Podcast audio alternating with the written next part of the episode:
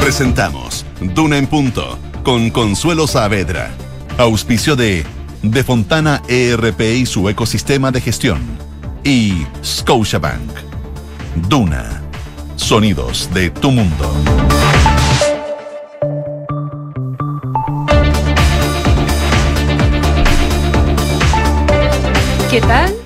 ¿Cómo están ustedes? Son las 7 de la mañana con un minuto de este día miércoles 15 de febrero del año 2023 la mitad del mes de febrero, la quincena, y comenzamos Duna en punto junto a Francesca Ravizza. Fran, ¿cómo estás? Muy, bien, ¿y tú, Consuelo? Buenos días. Buenos días. Vi la película que me recomendaste ayer del Día de los Enamorados. ¿Y te sacó alguna sonrisa? Sí, pero no la encontré tan buena. No, yo te dije, yo te dije. No te dije que era buenísima. Mm. Muy predecible. ¿Cómo se En, en, en, no sé cómo es el título ¿Tu casa o la mía? ¿Tu ¿En casa My o la Place mía? or in Mine? Algo así. Sí, en, acá está en español, en, tu casa o en la mía. O tu casa o mi casa, Eh, no me acuerdo bien. Eh, Reese Witherspoon y Ashton Kutcher. Siendo ellos un poco, ¿no? Como actuando Siendo de ellos, no había, no había mucha química, eso me pasó. Eh, Entre los actores. En- entré, claro, porque tú necesitas que haya esa tensión para que funcione el Claro. romance. Y, y encontré que no, no, no saltaban muchas chispas. Pero bueno, no sé, una percepción Tuya. De, de una espectadora, amiga. Pero está simpática Está ahí. pa- pa- es como esas películas que uno pone para dormir. Exactamente, que no hay que pensar mucho. Claro, que si te quedas dormida da lo mismo. Claro, para los más viejos tiene música de The Cars, eh, como retro, ochentera. Simpática, simpática la película. Em, ya, eso para que veas que sigo tu- tus recomendaciones, que eres mi, mi influencer. Que parece que no son muy buenas. No, no, no es así. Em, a ver, ¿cómo están las cosas para, mm, para hoy? En el programa que, em, que vamos a tener los infiltrados, viene Leslie Ayala, coordinadora de policías y tribunales de la tercera, con eh, un tema que lateral, o sea, que tiene que ver con los incendios, pero que vuelve a instalar algo que esperábamos que no sucediera, ¿verdad? Que era tensiones entre el, el gobierno y el Ministerio Público en, eh, encabezado por el nuevo fiscal nacional, por Ángel Valencia, y mm, hubo un, pequeño cortocircuito ayer entre el subsecretario del Interior, Manuel Monsalve, y eh, el fiscal Valencia, que venía de una reunión eh, con los equipos de, mm, de emergencia, eh, de CONAF, tengo entendido, y mm, algo, algo sobre, sobre las empresas forestales, si, si eran responsables, si eran víctimas de, lo- de los incendios. Eh, ahí, ahí sí que saltó una chispa, te diría yo. Y vamos a, eh, a estar también con Juan Pablo Iglesias, editor de opinión de La Tercera, con un tema increíble. Tú me lo mencionaste a- eh, ayer, Fran. Turismo de embarazadas Sí. rusas a Argentina. Mujeres que llegan esperando, eh, desde Rusia, llegan esperando guagua y entran para tener sus guaguas en Argentina. ¿Por qué lo hacen? Lo vamos a conversar con Juan Pablo Iglesias. Eh, revisemos un informe del tiempo para este día eh, 15 de febrero. Para hoy día en Santiago se espera una máxima de 32 grados y estará completamente despejado durante toda la jornada. En Valparaíso se espera una máxima de 23 y durante la mañana estará despejado y en la tarde estará despejado también, pero con vientos entre 25 y 40 kilómetros por hora. En Concepción. Durante la mañana estará, habrá nubosidad parcial con unas se máximas de 25 grados y durante la tarde estará despejado pero también con vientos de entre 25 y 40 kilómetros por hora. Y en Puerto Montt se espera una máxima de 16 grados, una mañana nublada con eh, chubascos débiles que podría estar variando a nubosidad parcial. Lo mismo en la tarde donde se espera eh, que esté nublado variando a nubosidad parcial, Consuelo. Vamos con los titulares.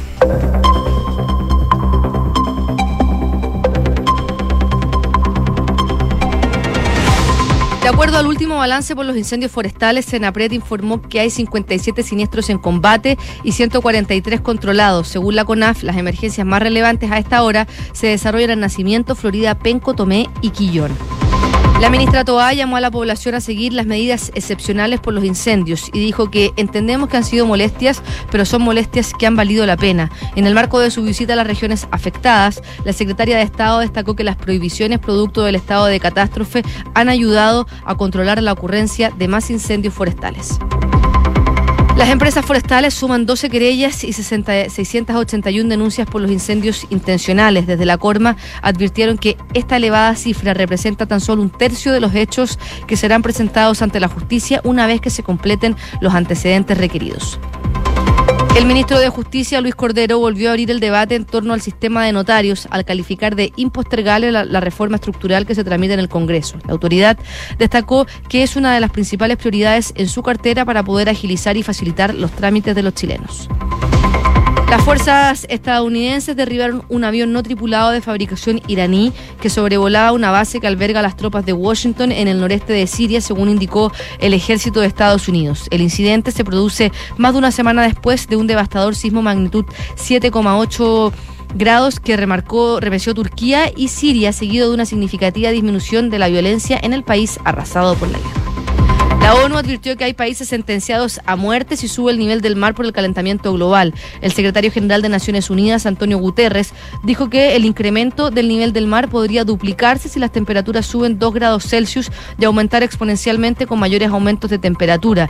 Y agregó que nuestro mundo está superando a toda velocidad el límite del calentamiento de 1,5 grados que requiere un futuro habitable. El Salvador autorizó la extensión del estado de excepción y el país cumplirá un año bajo el régimen solicitado por Bukele. Con críticas de la oposición, el Parlamento aprobó la medida que suspende la libertad de asociación, el derecho de una persona a ser debidamente informada de sus derechos y motivos de su detención, así como el derecho a contar con la asistencia de un abogado. Matías Fernández anunció su retiro del fútbol profesional a través de un video de casi cuatro minutos. El volante de 36 años, para muchos de un talento único que pudo haber explotado aún más, se retiró tras 19 temporadas en las que destacan su paso por Colo Colo, donde fue considerado como el mejor de América, y la obtención de la Copa América con la selección chilena en 2015. Y el PSG complicó sus chances en la Champions tras caer como local ante el Bayern Múnich por la cuenta mínima. En la otra llave, el Milan le ganó 1-0 al Tottenham. Hoy, a las 17 horas, sigue la Liga de Campeones con los duelos del Brujas versus Benfica y el Dortmund-Chelsea. 7 de la mañana con 8 minutos. Comenzamos a, revisar un poco más en detalle las, eh, noticias acá en, Duna en Punto. Un, ya un clásico, un lamentable clásico. Vamos a, comenzar eh, de este verano, ¿verdad? Vamos a comenzar con la situación de los incendios forestales que, sin embargo, en las últimas horas eh, han estado es difícil decir mejor, pero, pero no, no ha empeorado. De hecho, el gobierno eh, describió las últimas horas como un proceso de eh, contención ya eh, sabemos que los próximos días eh, vienen eh, calores, hay preocupación en la región metropolitana y vuelve temperaturas no sobre no cercanas a los 40, pero sí alrededor de los 37 grados en, Chillán, en la zona de, del Valle, en, en Maule, Ñuble, Chillán y quizás en la zona norte de la Araucanía. Así que evidentemente que la preocupación continúa, pero algunos de los incendios más dañinos ya ya, comienzan a, a, ceder, y estoy hablando específicamente de, del más grande, que es el, el comienza el 2 de febrero, eh, que es el que afecta a, a, a toda la, la, comuna de Santa Juana, el incendio Santa Ana. Hoy es el Día del Brigadista Forestal, así ¿Ah, que ¿sí? Eh, sí, hoy es el Día del Brigadista Forestal, así que eh, tanto agradecimiento, ¿verdad? Mm, y se murió uno del hace, país. ayer. Sí, había una. Un, se, llama Félix eh, Pérez Pereira. Había como un debate si era un brigadista propiamente tal o era un trabajador eh, forestal, pero que estaba en la práctica trabajando en el combate de, los incendios forestales y ayer lamentablemente murió. Eh, así que aumentaron las víctimas fatales a 25. Llevábamos también tres días sin eh, servicio de. sin, eh, sin solicitudes de evacuación, ¿verdad? Eh, este, este sistema de alerta de, servicio de alerta de emergencia. Sin embargo, eh, durante el transcurso del día hubo que emitir una orden de evacuación, esto en la comuna de Tomamé, en, en el Biobío, en Altos de la Parra. Este es el incendio, el, el, Cortijo, también uno de los más dañinos de esta de esta temporada. Ahora, en términos de eh, cantidad de incendios en combate, ya no significa incendios totales, en incendios totales estamos en este minuto en 244 y eh, al día, mm, sí, el lunes, bien digo, el lunes a las 6 de la tarde había 290 y ayer en la tarde había 244. Eh, así que una situación eh, mucho más auspiciosa. En combate, de esos 244, hay 57 mm, en combate y había 89 en combate el día lunes. Así que también notablemente mejor la situación. Y lo mismo podemos decir en términos del el aumento de hectáreas de superficie afectada por eh, los incendios forestales aumentó en un 0,5%. Eh, así que es, bien, es bien bajo, aumentó unas 2.000 hectáreas aproximadamente la superficie afectada eh, en, en, las últimas 24 horas, con un cierre ayer de esta información a las 5 de la tarde. Piensa que mm, teníamos 40.000 hectáreas entre el 10 de febrero y el 11 de febrero, 40.000 hectáreas destruidas en un día. ¿Ya? Entre el 10 y el 11 de febrero. Luego, entre el eh, lunes y el martes, 6.000 hectáreas. Y ahora, entre martes y miércoles, eh, tenemos, miércoles en la mañana, digamos, claro. eh, tenemos 2.000 eh, hectáreas. Así que son, son buenas noticias las que estamos teniendo, aunque evidentemente que la preocupación permanece porque, mm, porque siguen los calores, siguen la sequedad, siguen los vientos. Ayer llegó también un, un equipo de carabinieri italiano para ayudar al abocar a ver el origen de los incendios forestales, que son especialistas, ah, son especialistas en fotografías satelitales eh, para poder determinar mm. eh, a través del, del, calor de los incendios cómo se, se, van generando los incendios forestales. Son tres que llegaron ayer y fueron recibidos por las autoridades de gobierno. Qué buena noticia eso. Y de, de, los dimes y diretes entre el gobierno y la fiscalía vamos a conversar eh, más adelante en el programa con Leslie Ayala en Los Infiltrados. Son las 7 con 13 minutos. Estás escuchando Duna en Punto. Consuelo, Jair Bolsonaro, que estaba en completo silencio, tras sí. haber abandonado Brasil dos días antes de, de, que dejar el poder. ¿Te acuerdas que eh, se el fue traspaso de mando? Claro. traspaso de mando. El 1 de enero perdió su inmunidad y hoy, le dio una entrevista a The Wall Street Journal en, en Orlando porque él está en Florida, conversó con ellos y un poco dijo cuáles son sus planes eh, en la política para el futuro y eh, dijo que él va a volver en marzo a Brasil porque según lo que él plantea dice que el movimiento de derechas está vivo y seguiremos adelante, le dijo a la periodista que hizo esta entrevista en The Wall Street Journal, dijo que su intención es liderar la oposición frente al actual presidente eh, Lula da Silva, que dice que ganó las elecciones en octubre. Recordemos que a Jair Bolsonaro se, mm, es investigado por alentar los actos golpistas, algo que eh, le preguntan a él eh, en esta entrevista y lo condena tímidamente, como destaca el país, porque dice que no él cree que no fue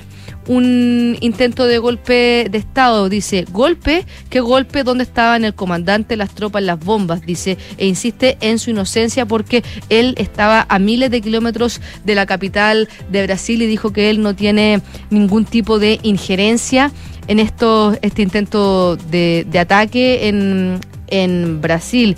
Eh, durante meses, recordemos, eh, Bolsonaro, eh, antes de las elecciones, estuvo protagonizando campañas para cuestionar la legitimidad de las urnas electrónicas. Eh, le dio esta entrevista al diario estadounidense y dice que perder es parte del proceso y dijo, no dice que eh, hubiera fraude, pero reconoció e insistió en que el proceso de elecciones en Brasil estuvo viciado. Recordemos que actualmente el Tribunal Supremo de Brasil está investigando a Jair Bolsonaro por haber instigado el asalto violento contra el Congreso, la presidencia y el Tribunal Supremo, que protagonizaron miles de sus seguidores y hasta ahora aparentemente eh, estaba eh, en conocimiento de algunos militares y las policías y dice que em, eh, continúan, continúan las redadas para poder identificar a quienes promovieron, financiaron y perpetraron estos ataques. Dice también en esta entrevista que él busca pretender sumar fuerzas con sus aliados en el Congreso para poder eh, impulsar una agenda liberal en la economía, combatir el derecho al aborto, eso es fundamental para Jair Bolsonaro y poder defender la liberación de las armas. Y dice que Lula ha conseguido mantener un aliado al frente del Senado, pero el presidente de la Cámara de Diputados es cercano a él y los aliados de Jair Bolsonaro estarían dominando la Cámara de Diputados. Así que estas son eh, las ambiciones que tiene Jair Bolsonaro. Eh, quiere volver en marzo a Brasil y ya vamos a, yo creo que vamos a empezar a saber un poco más de él, pero ya no tiene inmunidad, la perdió el 1 de enero. Mm. Bueno, eh, ha, sido todo bien sospechoso su estadía en los Estados Unidos. Claro. sus temas de visa, que, se interna en un hospital, que después no. claramente vinculado con, con una manera de protegerse. Claro. ¿Verdad? Ante, ante eventuales arremetidas judiciales en su contra. Eh, 7 con 16 minutos. Estás en Duna en Punto.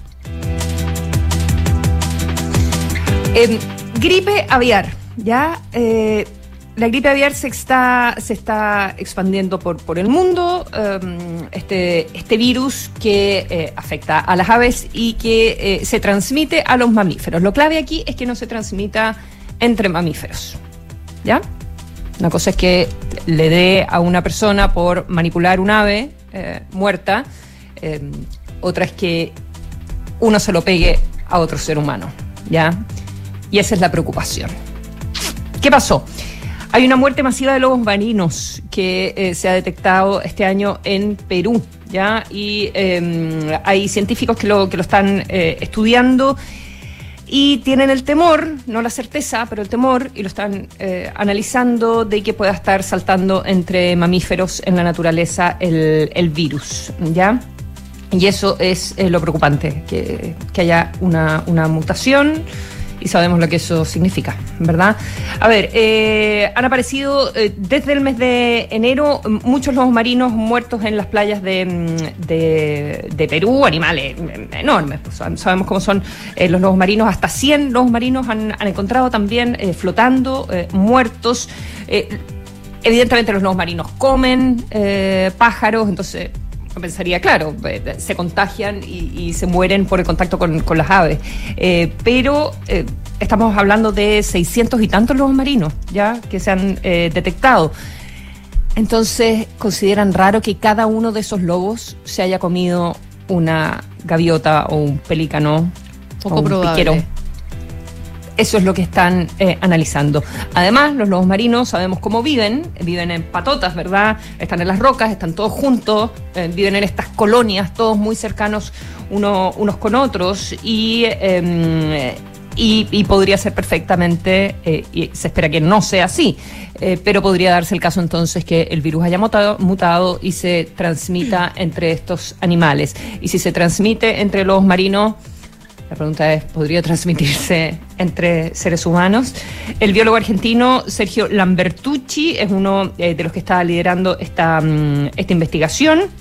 Eh, se encontraron el 27 de enero con 100 eh, lobos marinos muertos flotando a menos, en una isla a menos de 100 kilómetros mm, del sur de Lima y se hacen esta, esta pregunta que, que, yo les planteo. Él trabaja en, es de Bariloche, trabaja en el Instituto de Investigaciones en Biodiversidad y Medio Ambiente y mm, y también está trabajando con gente de la Universidad Erasmus de, de Rotterdam el virus AH5N1, sabemos que está circulando por, por todo el mundo, en, Europa eh, ha sido una epidemia gigantesca, eh, hay más de 50 millones de aves de corral sacrificadas en apenas un año, eh, hay situaciones de escasez, porque además para controlar el virus tienen que matar a muchas aves, muchas gallinas.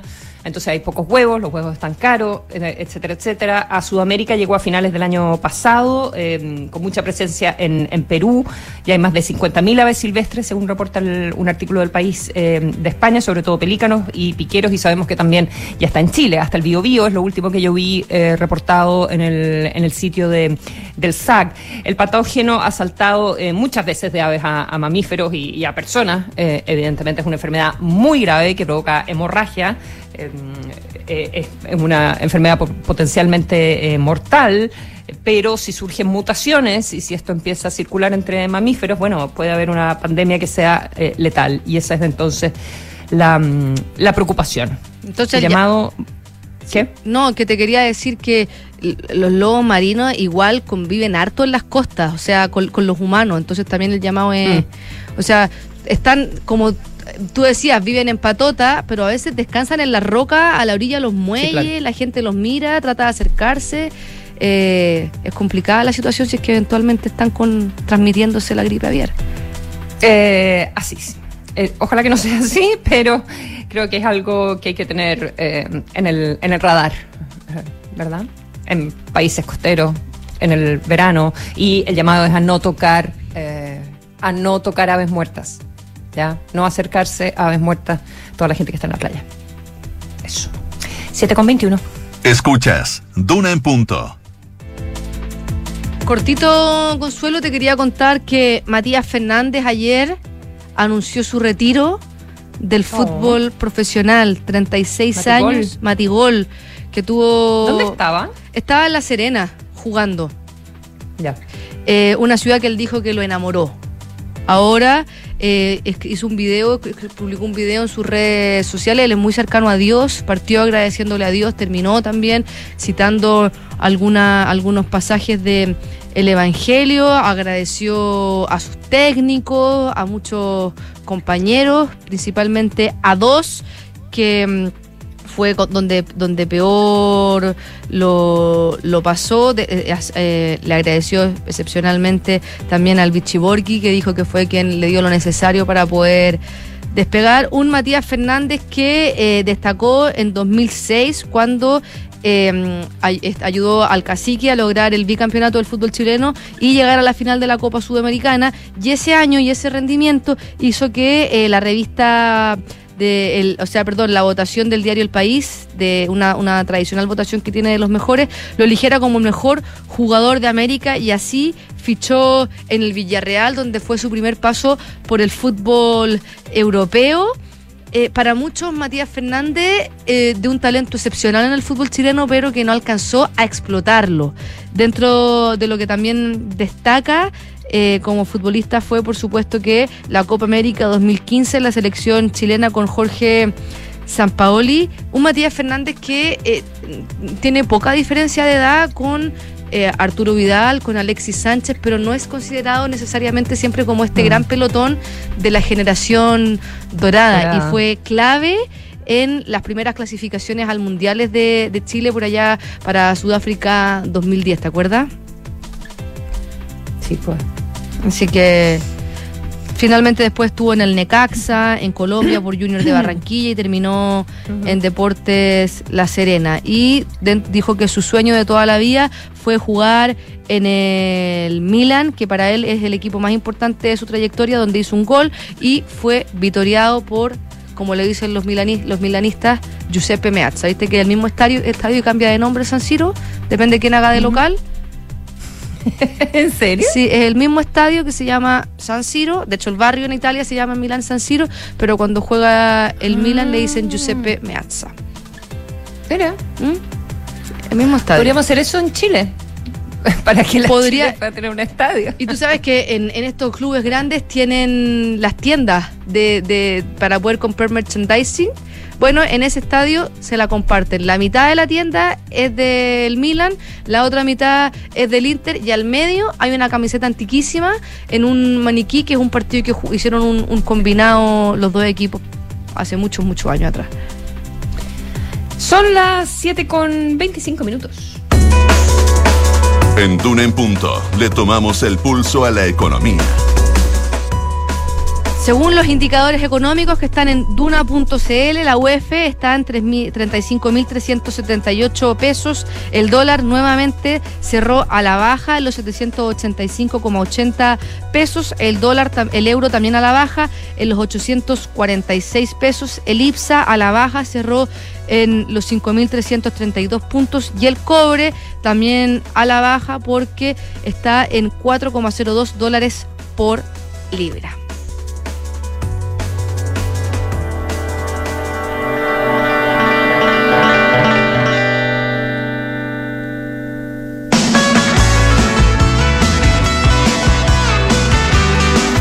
Estamos escuchando Morrissey porque acusó a Capitol Records de dejar de lado su álbum mientras promocionaba los discos de Sam Smith.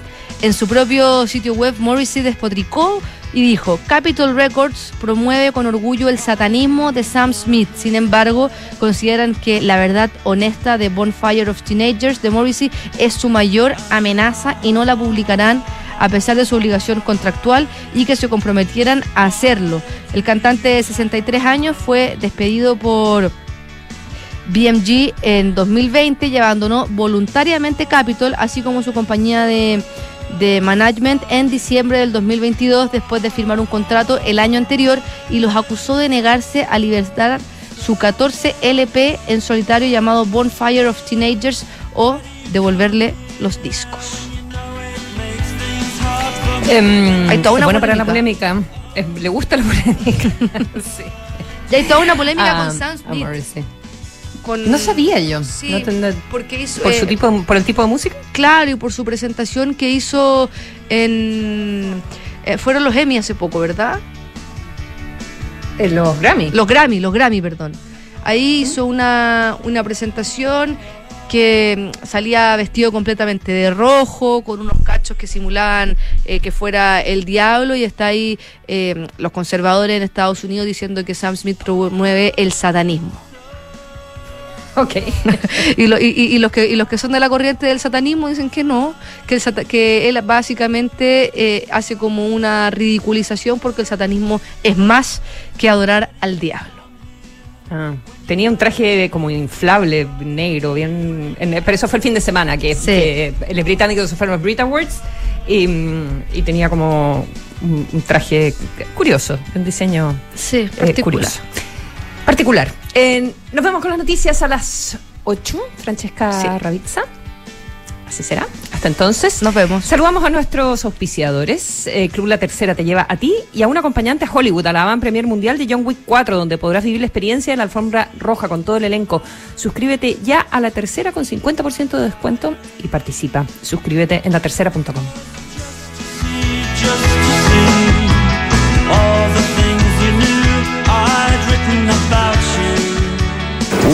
tengo que ver remuneraciones, calcular bonos, gestionar documentos. Chuta que tengo pega. ¡Hey tú! ¡Max Flores! ¿Mm? ¿Me conoces? Obvio, soy tu yo del futuro. Y vengo a decirte que si te cambias a Senda ahora tendrás todos estos procesos listos antes que llegue marzo. ¿En serio? Sí, aprovecha que están regalando dos meses gratis hasta fines de febrero. No esperes más y contrata ahora Senda de Defontana, el software que tu área de recursos humanos necesita. En Scotia te damos un impulso para diversificar tus inversiones a un bajo riesgo. Hasta el 23 de marzo. Nuevo fondo Scotia estructurado deuda nominal con una rentabilidad no garantizada de hasta 10,9% al término del fondo, sin monto mínimo de inversión y ventanas de liquidez trimestrales libres de comisión. Encuéntralo solo en Scotia. Infórmese de las características esenciales de la inversión en este fondo mutuo establecido en su reglamento interno y scotiabankchile.cl. La rentabilidad o ganancia obtenida en el pasado por este fondo no se garantiza en el futuro. Los valores de las cuotas en fondos mutuos son variables. Este fondo no se encuentra garantizado y por su naturaleza estará afecto a condiciones de mercado y por tanto el aporte podría exponerse a pérdidas parciales o totales de capital. Infórmese sobre la garantía de los depósitos en su banco o en cmfchile.cl. Marca registrada de Banco of Scotia utilizada bajo.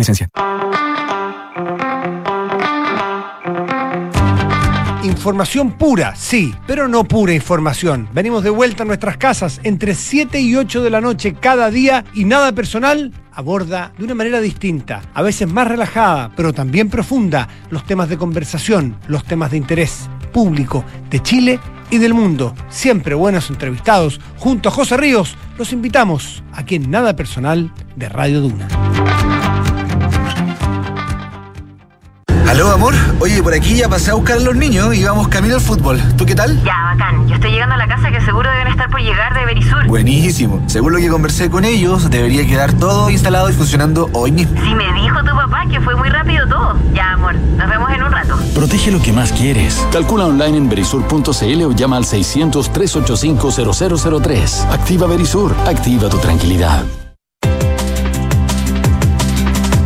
Siete y media de la mañana, estamos de regreso en Duna en punto. La región del Biobío, en la actual temporada de incendios forestales, es la que, mm, la que tiene eh, más eh, hectáreas afectadas, con ciento... mm, a ver, ¿cuál es el...?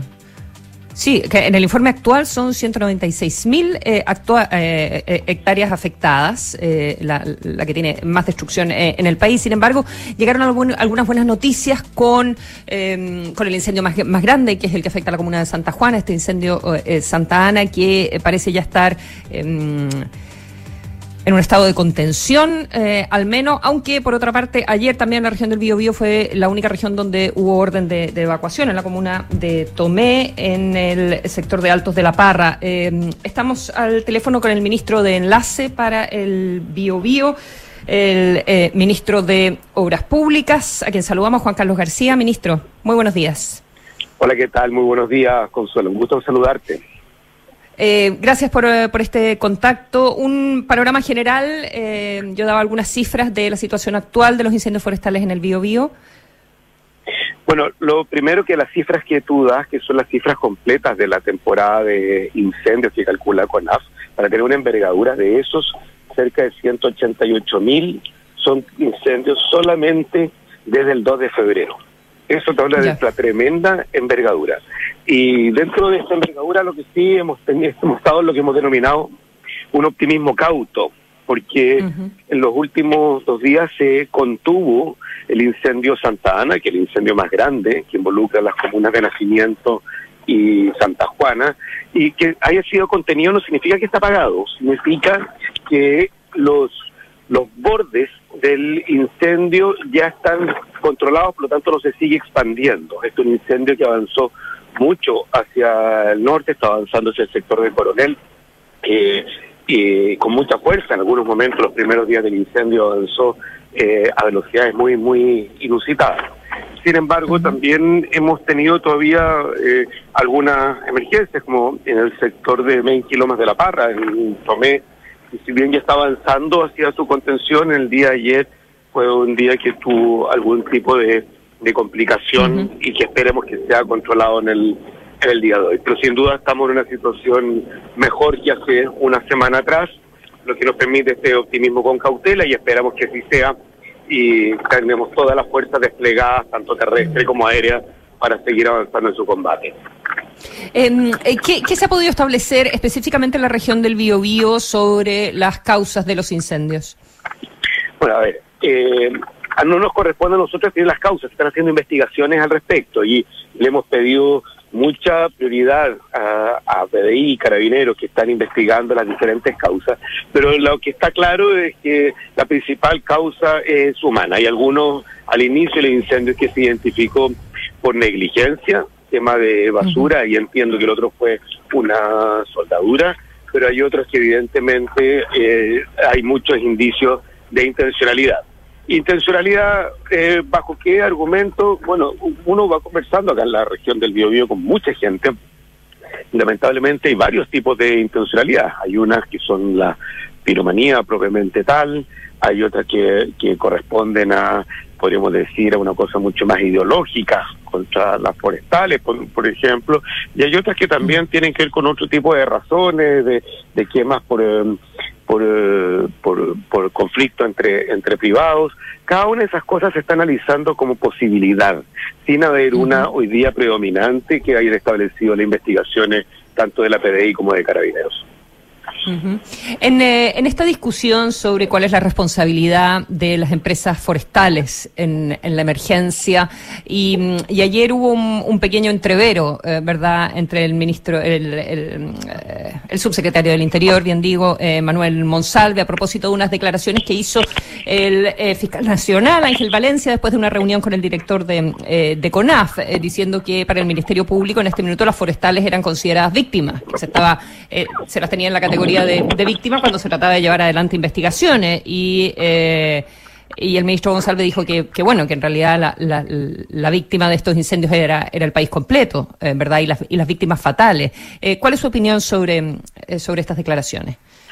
A ver, que hay una cosa que, que considera todo el proceso jurídico, donde puede haber alguien que ha sido, o una empresa que ha sido afectado, pero no cabe ninguna duda que, que la, la gran víctima son las, por lo menos acá, las 1.100 familias que perdieron todo las la, familias que perdieron un ser querido, eh, que perdió la vida, eh, las familias que, si bien no se les quemó la casa, eh, han perdido todo su, su, su producción agrícola, que son son una, una agricultura familiar, campesina, de, de pequeña escala.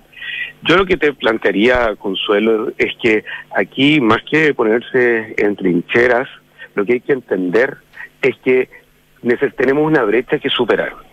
Y las forestales tienen que ser parte de este proceso donde recuperemos la brecha. Hay cosas que mejorar, qué duda cabe, en el ámbito de las forestales, en el ámbito de la planificación urbano-rural, eh, en el ámbito también de, de cómo se, eh, se hace prevención ante los incendios. Entonces yo creo que esta es una oportunidad de mejora importante que tenemos para un país. Recordemos, no solamente en Chile, a nivel mundial, con el cambio climático, los incendios más agresivos están empezando a ser mucho más frecuentes eh, y aquí no puede quedarse nadie atrás.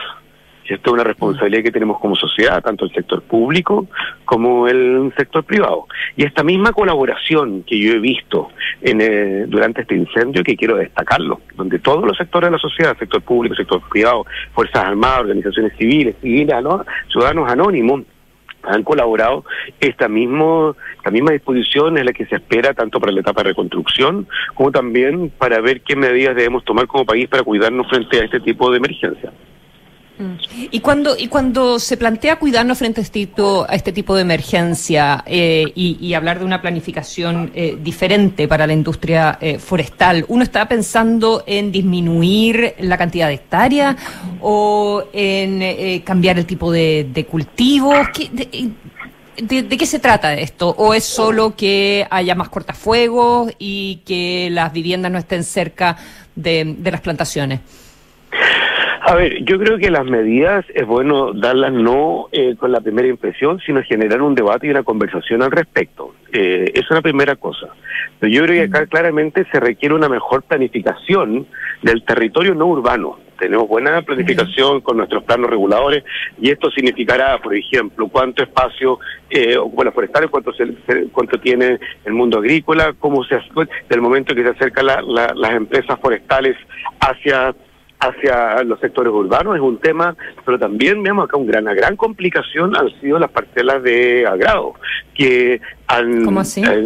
claro, porque en fondo muchas de, la, de, la, de las viviendas que se han quemado han sido parcelas de agrado que han generado una dificultad muy grande por parte de los brigadistas para poder apagar el fuego porque ahora hay una dispersión de viviendas mucho mayor en el, eh, en el territorio, lo que afecta también sistemas eléctricos de agua, también hay una, problemática en ese sentido. Yo creo que si bien desde el punto de vista de, de esta nueva prevención, eh, eh, ver el, cómo se, aborda el, el cultivo forestal es tremendamente importante creo que tenemos que abordarlo también desde otro tipo de factores si queremos realmente ser exitosos en la prevención completa. Mm. Claro, porque además esas son materias que eh, requieren como un triple clic. Eh, a veces uno dice, bueno, la industria forestal, y uno se imagina las grandes forestales y ellos tienen responsabilidad y tienen que hacerse cargo y son los que tienen más recursos, bla, bla, bla. Eh, pero a veces las soluciones también pasan por temas que son mucho más pequeños, donde no hay un bueno y un malo necesariamente. A ver, acá están las grandes industrias forestales, pero también hay pequeños productores forestales. Eh, estaba viendo, hay por lo menos 24.000 eh, pequeños propietarios que trabajan en la madera. Así es, y eso también es un tema que hay que, que, hay que abordar. Como te mm. decía previamente, las parcelas de agrado también han sido un problema, se han quemado casas dispersas que están cerca de, de bosques forestales que son parte de, la, de, segunda vivienda, bueno, algunas primeras por supuesto, no, no quiero minimizar eso. Entonces, creo que una, una mirada integral es fundamental para que, para que las medidas de prevención que hagamos sean exitosas, no pueden ser unidireccionales. Con esto es bien claro, ¿eh? en la industria forestal hay, hay una brecha para mejorar importante. pero también en la planificación del territorio no urbano, en la, en la, en la parcelación agrícola, eh, también en la relación entre los centros urbanos y los espacios estados forestales. Eh, hay una múltiple factores que creo que es importante ver. Y lo hemos visto con ocasiones anteriores respecto a los terremotos y los tsunamis que hemos tomado medidas, así que no me cabe la menor duda que podamos tener una discusión muy enriquecedora, donde habrá puntos de vista distintos. Por cierto que va a ser así, pero esperemos también que estos puntos de vista, este debate, no entorpezca también el proceso de reconstrucción. Yo creo que tienen que ser dos cosas separadas, que se manejen por cuerdas separadas, que el sentido de urgencia para atender a la, a la familia eh, vaya por un lado y el necesario debate que debemos tener como país y este análisis vaya por otro y vayan avanzando de manera simultánea. Eh, ministro, una última pregunta. Viene toda la discusión del cambio de, de gabinete, evidentemente hasta que no se produzca, bueno, eh, no, eh, no, hay, no hay noticia eh, todavía, pero em, ¿usted, ¿usted cree que es necesario un, un ajuste de piezas pensando en el segundo año de gobierno? Bueno, lo primero que, que voy a decir, y que es bastante obvio, Constanza, aquí las decisiones los toma el presidente de la República y cada uno de nosotros está en este cargo mientras el presidente de la República lo considere necesario. Y si él considera un cambio de gabinete, ahí estaremos, o continuando o en el relevo que se, que se requiera. Estamos todos muy comprometidos por hacer un gobierno de, liderado por el presidente Gabriel Boric, pero pensado en todos los chilenos y chilenas, tanto ya en la nueva, en, la, en, la, en el equilibrio económico que estamos empezando a tener y, y eso, los positivos impactos que puede tener el empleo para abordar este tipo de emergencias que son fundamentales y para los desafíos que hemos planteado como gobierno, que son finalmente desafíos de país. Así que si el presidente lo considera necesario, por supuesto que todos los ministros estamos a su disposición. Juan Carlos García, ministro de Obras Públicas, ministro de Enlace para esta emergencia de los incendios forestales en la región del Biobío. Muchas gracias por esta conversación. Buenos días. Muy buenos días, que estés muy bien. Un gran abrazo. Conecta la gestión de tu empresa con Sapiens ERP y tu área de gestión de personas con Senda, ambas soluciones de Defontana y su ecosistema de gestión empresarial. Integra todos los procesos de tu compañía en defontana.com. Son las 7.42 minutos, hacemos una pausa y ya estamos de regreso con los infiltrados en Duna.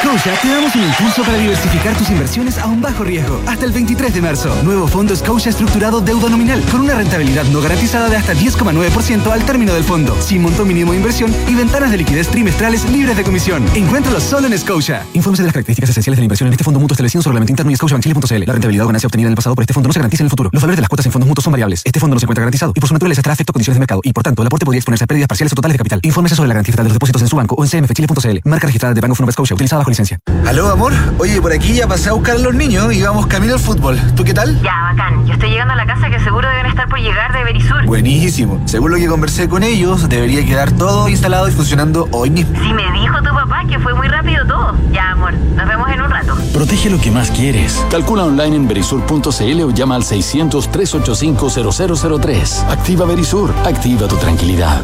A mi edad cualquier examen siempre da un poco de nervios. No sabes cómo serán las noticias, si tendrás un diagnóstico certero o tendrás que repetirlo unas cuantas veces más. Por eso, donde te realizas tus exámenes, no da lo mismo. Somos la unidad de toma de muestras UC, el laboratorio más completo de Chile, con más de 900 tipos de exámenes y más de 40 unidades de tomas de muestra a lo largo del país. Agenda tu examen en ucristus.cl o llamando al 22 676 7000. Somos UCCristus, somos la católica.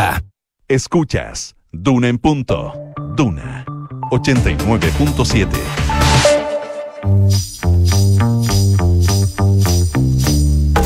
Son los infiltrados en Duna en punto. 7 de la mañana con 44 minutos. Estamos de regreso en Duna en punto junto a los infiltrados. Ahí los veo en pantalla cómo están. No. Aló, Ah, perdón, aló. Se escuchaba lo que Un, yo dos, digo. tres. ya, pero, pero me puedo quedar sin. Me puedo quedar sin. ¿Por qué no tiene? Pero ponte audífono. Ya.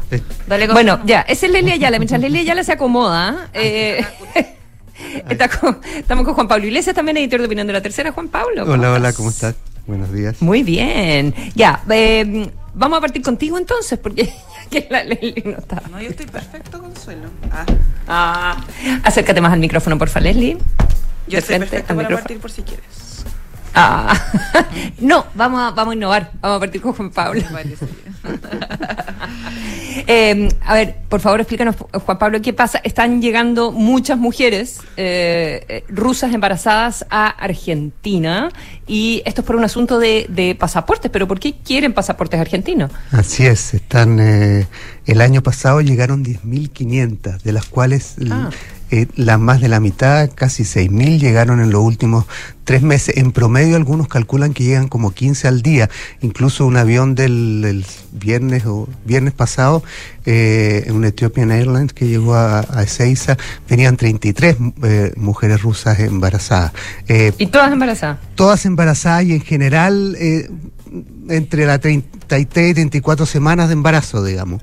Eh, ellas llegan asegurando que van a, eh, de turismo, eh, pero detrás de eso lo que está se está investigando, incluso la justicia está investigando y el, el viernes pasado la Dirección de Migraciones de Argentina también tomó carta en el asunto e incluso impidió durante un- unas horas la entrada de al menos seis mujeres rusas embarazadas que después abogados presentaron un recurso y se les permitió ingresar, pero mientras se aclare su situación, digamos.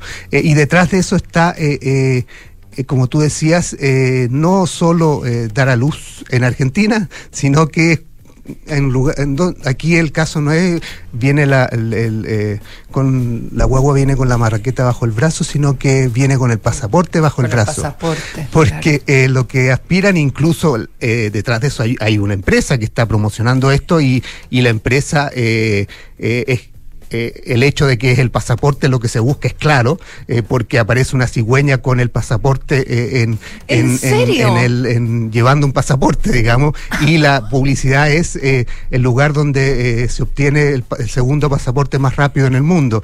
Porque no solo le dan el pasaporte el, eh, eh, al, al niño que nace o niña que nace en territorio argentino, sino que eh, darle el pasaporte a los padres de ese niño es muy rápido según la promoción que hace esta, esta empresa. Agencia o Y- claro, esta, eh, que es la que está siendo investigada por la justicia y la semana pasada hubo incluso unos allanamientos en Buenos Aires eh, por esto. eh, y, y es precisamente como, como eh, decía, porque quieren e- ese pasaporte, que es un pasaporte... Pero no lo quieren para, pero no lo quieren para quedarse en Argentina. No lo quieren para quedarse en Argentina. Las, el, el- el caso de estas eh, mujeres embarazadas en general eh, se van un mes y medio aproximadamente después de, de- dar a luz en, en Argentina, digamos, después del parto, eh, y dejan Argentina y ahí quedan los abogados tramitando los papeles, digamos, y el pasaporte.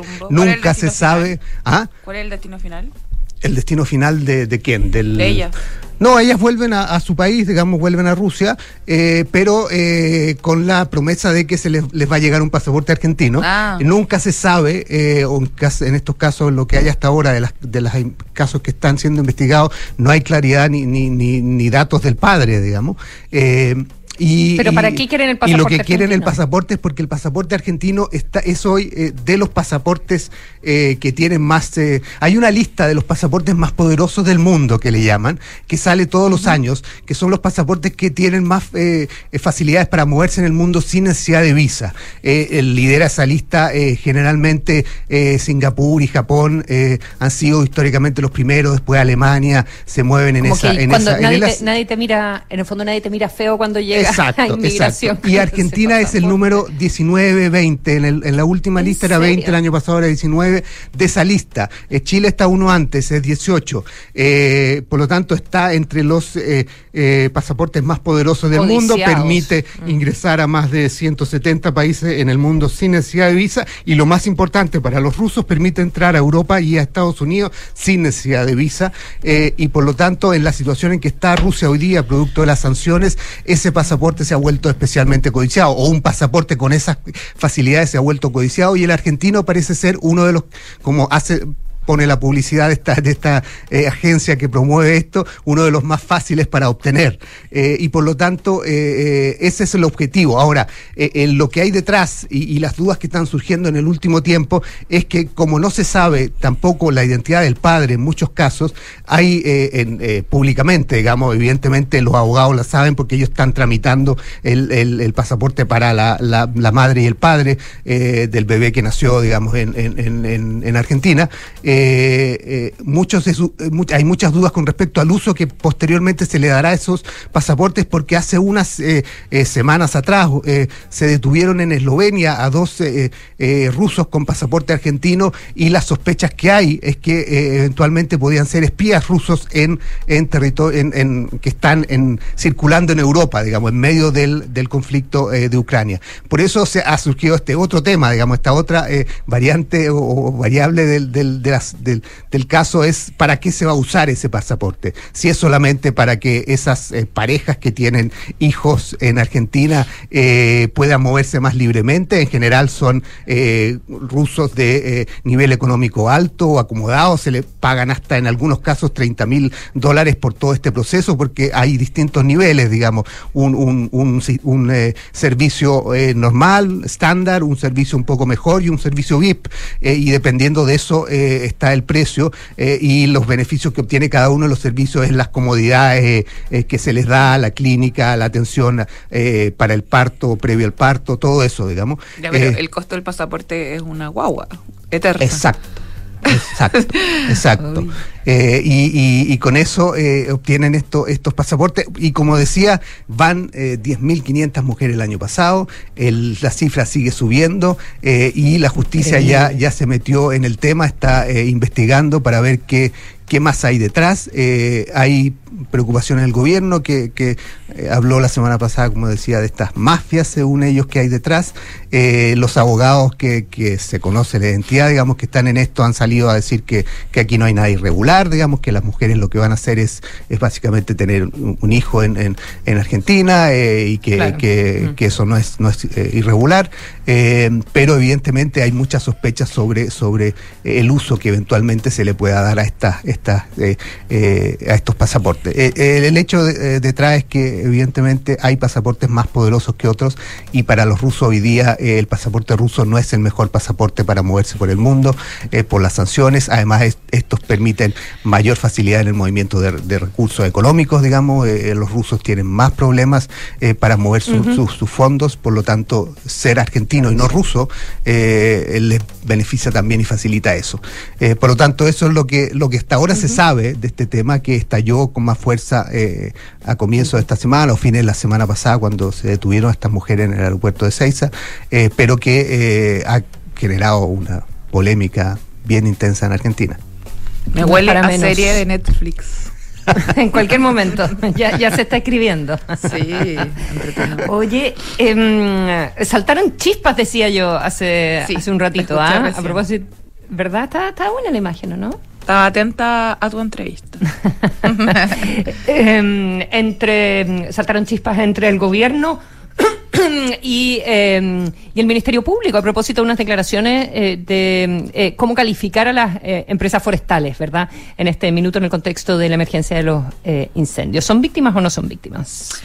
Sí, yo diría que es como el primer desencuentro, en, entre comillas, eh, en lo que va de la gestión de Ángel Valencia. Recordemos que él es el nuevo fiscal nacional eh, que fue electo en medio de, bueno, dos frustradas nominaciones del gobierno del presidente Gabriel Boric y donde tuvo que finalmente el mandatario ceder ante los requerimientos del Congreso.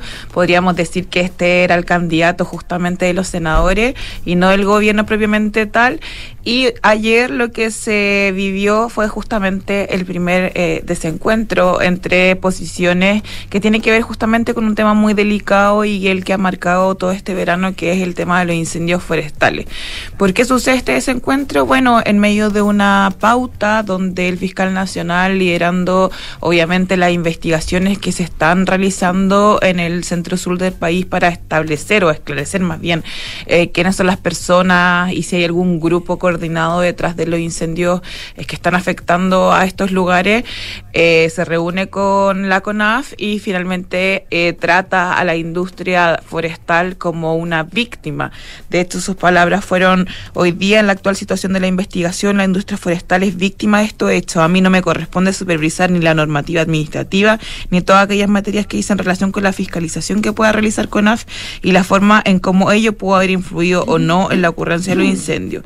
Y desde el punto de vista de nuestra tarea, hoy día con las causas tenemos y la con las causas que tenemos y las investigaciones que realizamos, la industria forestal es una víctima más. Y estas eh, declaraciones no cayeron bien en la moneda, de hecho fue el propio eh, subsecretario del Interior, eh, Manuel Monsalve, quien salió a responderle al fiscal nacional, por eso digo que es el primer como entrevero entre ambas instituciones, el Poder Ejecutivo y la Fiscalía Nacional, diciendo que acá más que la industria forestal como víctima, las víctimas son justamente eh, es el país, los chilenos, a propósito también de las más de veintitantas víctimas fatales que se han eh, tenido a propósito de estos siniestros y también obviamente porque hay una crítica que el propio presidente Gabriel Boric ha abrazado eh, respecto al tema de cómo hoy día se genera el tema de la industria forestal, la plantación por supuesto de pino, los monocultivos, etcétera,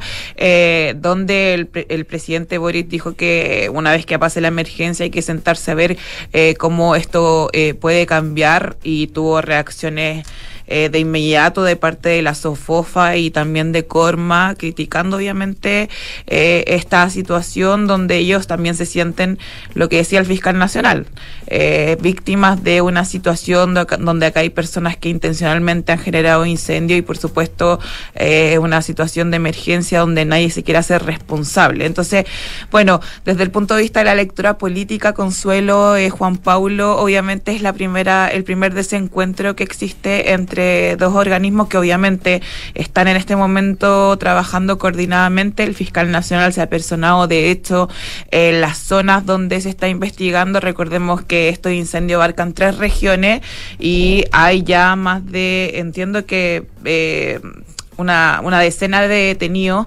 Eh, ellos aún eh, pese a que el fiscal nacional propiamente tal ha dicho que no se puede descartar ninguna hipótesis a propósito de, la intencionalidad que hay detrás de estos siniestros, eh, todavía no, no, hay ninguna eh, evidencia o o indicio que nos haga ver de que acá hay grupos coordinados que están actuando de forma tal de querer, por ejemplo, desestabilizar al gobierno a propósito de una emergencia como esta, una catástrofe que obviamente ha generado además una serie de víctimas fatales. Ayer mismo, de hecho, eh, se registraba otra víctima que es un brigadista que estaba combatiendo los incendios y, por supuesto, es una situación que ha marcado el verano y también todo el trabajo de la moneda. De hecho, el propio presidente eh, tuvo que suspender sus vacaciones por esta situación.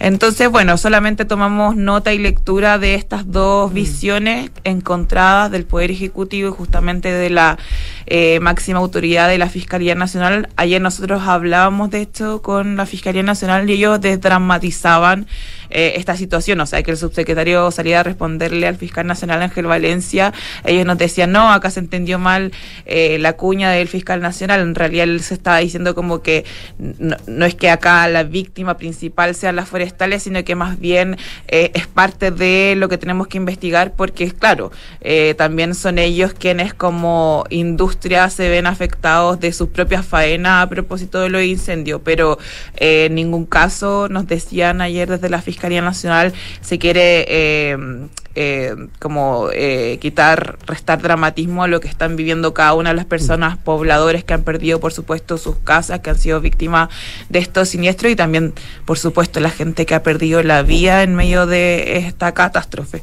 Pero bueno, se toma nota. esto en medio, se, toma nota, eh, claro, de, como de un, no es un rayado de cancha porque no le compete, pero eh, de un primer entrevero. Ahora, yo creo que el, el fiscal quedó entre medio de eh, otro relato que es el que instala el gobierno, que es de la responsabilidad de las forestales, porque no, no, no cabe la menor duda que desde que habló el presidente, que quizás lo hizo, venía, venía una reunión con la alcaldesa de Santa Juana, que ha sido eh, muy activa en esta materia, eh, es el incendio más devastador de, la temporada, donde, donde ha muerto la mayor cantidad de personas, eh, ¿verdad? Y, después de reunirse con ella, hace estas primeras declaraciones sobre eh, la conversación que hay que tener con, las con las forestales a futuro, sobre los cambios que tiene que tener la industria, etcétera. Y de ahí no hay ministro que eh, mm, eh, no hay ministro que no haya salido, eh, evidentemente, en el mismo tono que el, que el presidente. No desviando el tema, o sea, la moneda tiene una intención de escalar esa, esa argumentación. Y, mm, y en este caso, bueno, esa conversación, ¿no? Y, la argumentación de que, eh, de que las forestales tienen la responsabilidad, aunque es una línea, creo yo, delicada en el sentido de que de todas maneras tienen que eh, seguir trabajando en el combate junto con las forestales. La, la mitad de los recursos pertenecen a las forestales, de, de los recursos para el combate de los incendios. Y, eh, y probablemente también en los trabajos de reconstrucción van a tener que también contar con la colaboración de, de las forestales. Y, mm, y además hay un montón Por eso de, fue de llamativo propietarios que- pequeños. que el fiscal nacional ayer se pusiera, por decirlo de alguna forma, en la vereda de las forestales. De la forestal. Fue como una especie de lectura donde el gobierno no quiso dejarlo pasar y, y el subsecretario Monsalve salió a rayar la cancha. Pero claro, es una pequeña, eh, eh, eh, un pequeña, una pequeña pugna, pero es la primera roce. que nosotros Mm. estamos leyendo entre estos dos poderes, o sea, el Poder Ejecutivo y por supuesto el Ministerio Público, que es un organismo autónomo y que tiene todo el poder de la persecución eh, de los delitos. Este caso, obviamente, Claro va a perseguir las responsabilidades que incluso podrían llegar si es que en algún momento eh, se tiene así, obviamente, de no solamente estos pirómanos o, o personas que de forma... eh, sin querer, pero generaron un- algún tipo de foco de incendio, sino que también podría establecerse otro tipo de responsabilidades. Por eso tampoco es, es como baladí lo que diga el fiscal nacional en cuanto a la responsabilidad o quién es víctima o quién es victimario en esta situación. Por eso el gobierno yo creo que también salió de inmediato a a decir cuál era su postura respecto al tema de las forestales y quiénes son las víctimas finalmente de esta catástrofe. Eso. Son las 8 con un minuto, terminamos los infiltrados, nos pasamos un poquitito, Juan Pablo. Pero es febrero, como, Es como decía el. Nico el otro día, el Nico Villar. Es Es febrero, ¿qué tal? sí. que tengan un buen, un muy buen día. También, Eh. Igual. Nos encontramos más adelante. Vienen ahora las noticias en Duna con Francesca Ravizza y luego hablemos